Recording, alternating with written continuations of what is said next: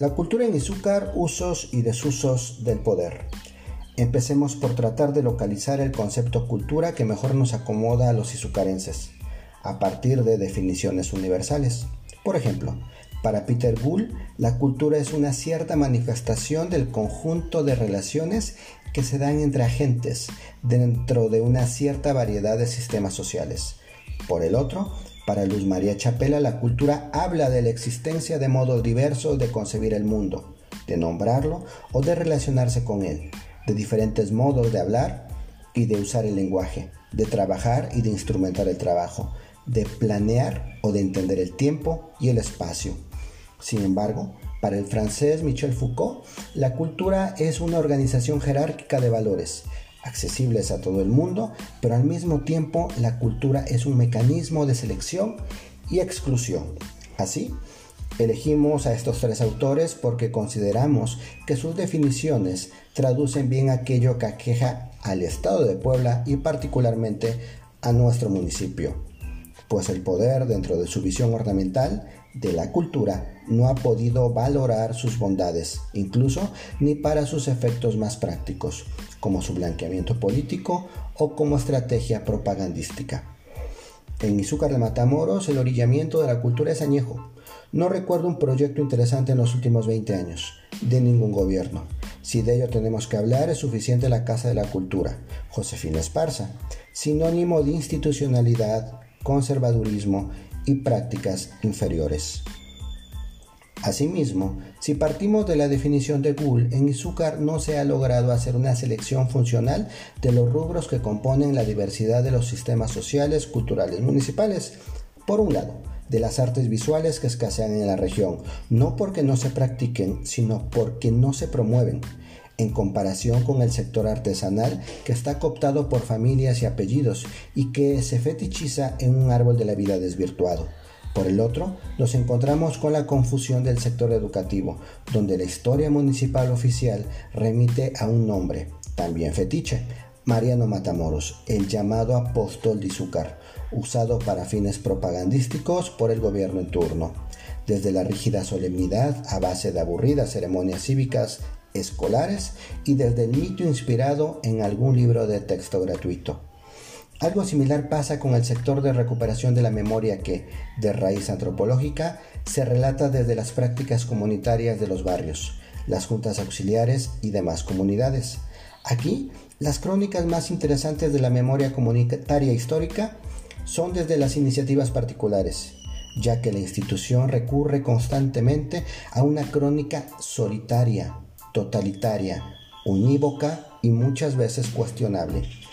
La cultura institucional representada por los gobiernos municipales es rebasada siempre, rebasada por una cultura viva, comunitaria, mutualista, encarnada, como nos dice Chapela, por la existencia de modos diversos de vivir el mundo, de entenderlo y de nombrarlo, de instrumentar el trabajo y sus dinámicas intrínsecas y de transitar por el tiempo.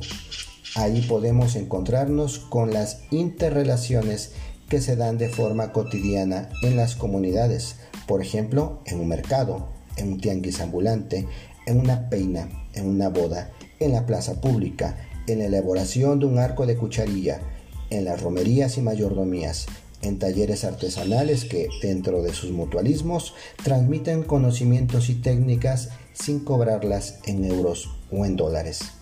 Ahí está la cultura y sus dinámicas instituidas por el pueblo, a manera de usos y costumbres y desde lo cotidiano eterno, desde lo que se enseña y aprende de generación en generación por medio del relato y de la memoria.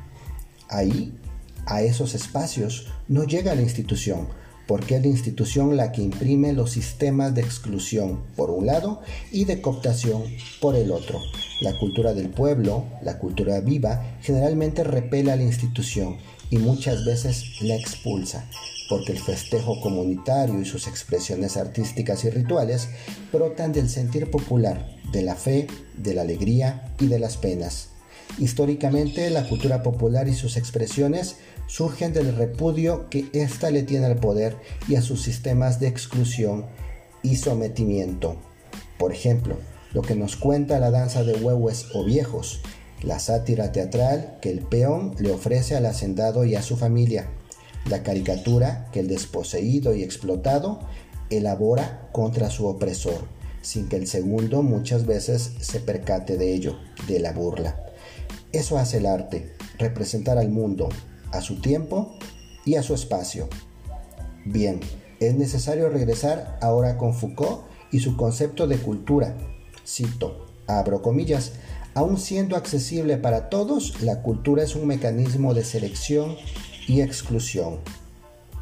Históricamente, a ningún gobierno municipal le ha interesado formar ciudadanos sensibles, críticos, porque la cultura es un gasto innecesario y no una inversión social, porque la cultura es una táctica asistencialista y no un recurso preventivo que hace sociedades menos violentas.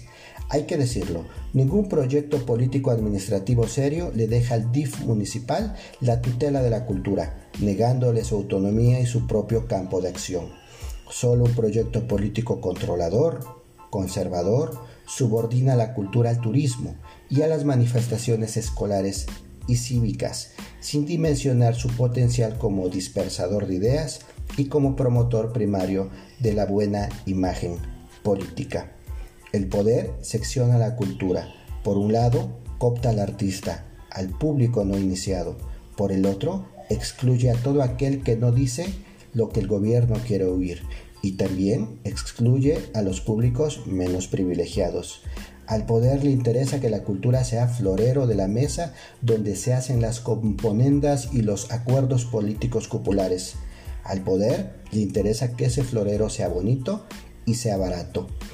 El poder en turno, en su miopía, confunde cultura con civismo y cultura con historia oficial. Como buen poder formado en el neoliberalismo, revuelve cultura con turismo, porque al avergonzarse de la pobreza, intenta ocultarla, maquillándola y disfrazándola de pueblo mágico, de destino cultural, de cuna del ejército, de museo ruina, de callejón del arte, de plaza del artesano o de cualquier otra ocurrencia electorera de ocasión. Todos estos proyectos y proyecciones tienen algo en común en sus usos y desusos, un mal cálculo tecnocrático, desprecio por la cultura viva, fetichismo por símbolos convenientes y el uso excesivo de demagogias desfasadas. Aun con todo esto, y comprobando que el poder gubernamental es incapaz de cumplir con su misión tutelar de las artes para todos, incapaz de tomarse en serio la cultura y sus manifestaciones sociales vivas, incapaz de entender que las artes y la cultura no son meros recursos decorativos para que algo se vea bonito, el poder municipal se enrosca en sí mismo y se vuelve un Ouroboros vicioso que en sí mismo permanece, pretende hacernos creer que le importa la cultura, que le entiende y que es sensible a ella. Soy Manu Moreno y esto fue el podcast Hierba Mala de la Noche. Nos escuchamos pronto.